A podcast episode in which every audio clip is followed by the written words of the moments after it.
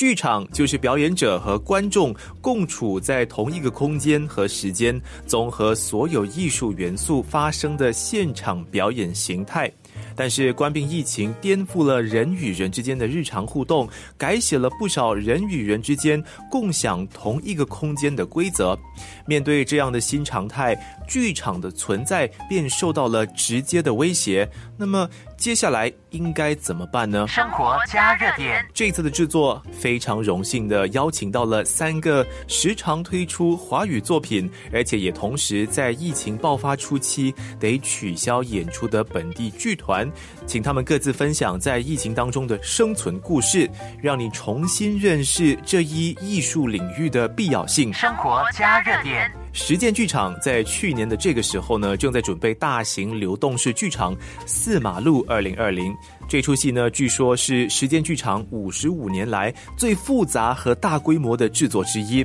观众在看《四马路二零二零》的空间呢，就是整条 Waterloo Street 的滑铁卢街，边看边走边参与做戏。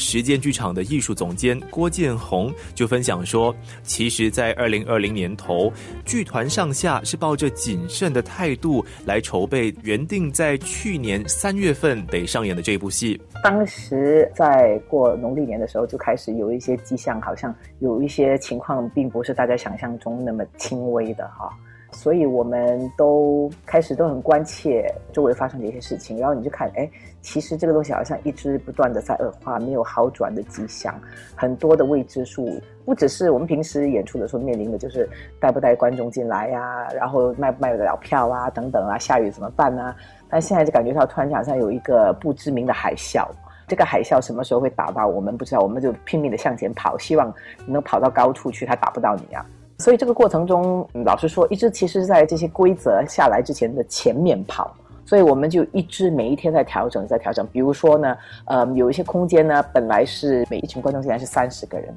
但是有些空间比较小，所以呢，我们就开始把它减少到呃二十个人、十五个人啊，这是自动减少的了哈，不是任何人要我们，而是我们觉得说，OK，大家现在敏感这个传染的问题，我们就把人减少，然后呢。这个东西一减少呢，看过四马路的人都知道，人数一减少，你的那个线完全要重新设计过。而这个线一开始本来就已经很复杂了，再重新设计也是很难做。但是呢，我们讲 OK 不要紧，可能这个过程呢，观众要等的时间比较多，但是好过没戏看嘛，对不对？好过安全一点嘛啊。那这样我们就就减人减少了过后，然后下一波呢就是哎一米距离了，然后我们就我们讲这个 one meter task force 就。第二天早上，大家就 OK 拿把尺，你这一个空间，我这空间，就突然间很多叉叉出现在我们的空间里面了啊。那么，然后就开始怎么样去呃规划观众，然后接下去再发生的就是好像餐馆这样子，知道吗？五个人坐在一起，四个人坐在一起，三个人坐，哎，我这边有一群是，要不然你根本坐不下这么多人的。所以呢，这就是一个在幕后一直在发生，每一天都在调整，每一天都在想今天风往哪里吹啊。他目的就是一直在坚持要把戏演下去，因为要做完它要坚持下去，就一定要改变很多的方式去做，就是坚持坚持。所以最后呢，我们其实开演的第一天就是接收到消息说这个 lockdown 明天晚上开始，所以我们就演了第二场，那天就是拜拜了。演了两场，大家就曲终人散咯。啊！但是那个时候还是坚持着说，可能哦几个星期过后会再开始啊，或者一个月过后再开始啊，或者六个星期后再开始。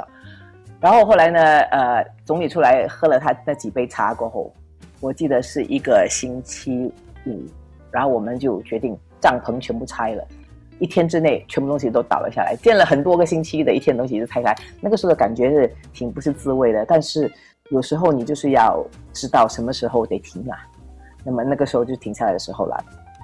原本的三十出戏，最后只成功上演两出戏。实践剧场那个时候是如何消化理想与现实之间的这个差距？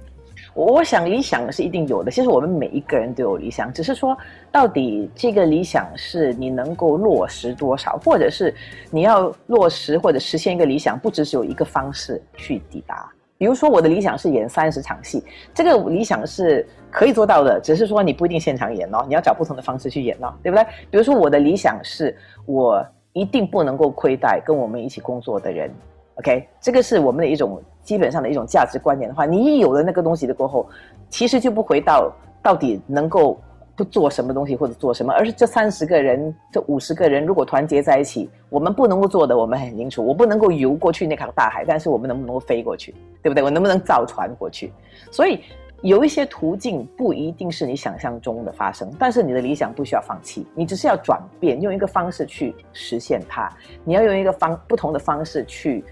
嗯，超越，或者是你必须要回到原点了。到底我在坚持的是什么了？如果我坚持的是人，好像对我们来说，对时间来说，我们常常讲我们的一个最基本的就是以人为本嘛。这样这些人到底是什么人？这些人首先是跟我工作最支持、最挺我、最关心、在最在乎我的人嘛。我一定要先照顾那些人嘛，对吗？所以照顾这些人不表示一定是要把三十场演出演完，照顾这些人也可以是用不同的方式去照顾他了。生活加热点。所以从这一个心态上来讲，一决定说这个东西我们自己不会放弃，除非我们被迫放弃，我们不放弃就很团结了。然后那个过程就是回到怎么去解决这个问题，怎么避开这样子的一些呃未知。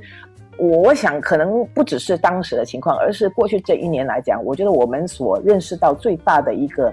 学习，就是你能够做的，你尽力做；你不能够做的，你接受你不能做。我们讲说乾坤掌握在你手里了哈，什么东西在是你手里，什么东西不在你手里。你认清了过后，其实跟这种大变化、小变化，其实你跟他的关系会处于一个比较平衡和良性的关系了。生活加热点，下一集继续听建宏分享时间剧场如何在疫情当中生存，还有另一个剧团的相似经历。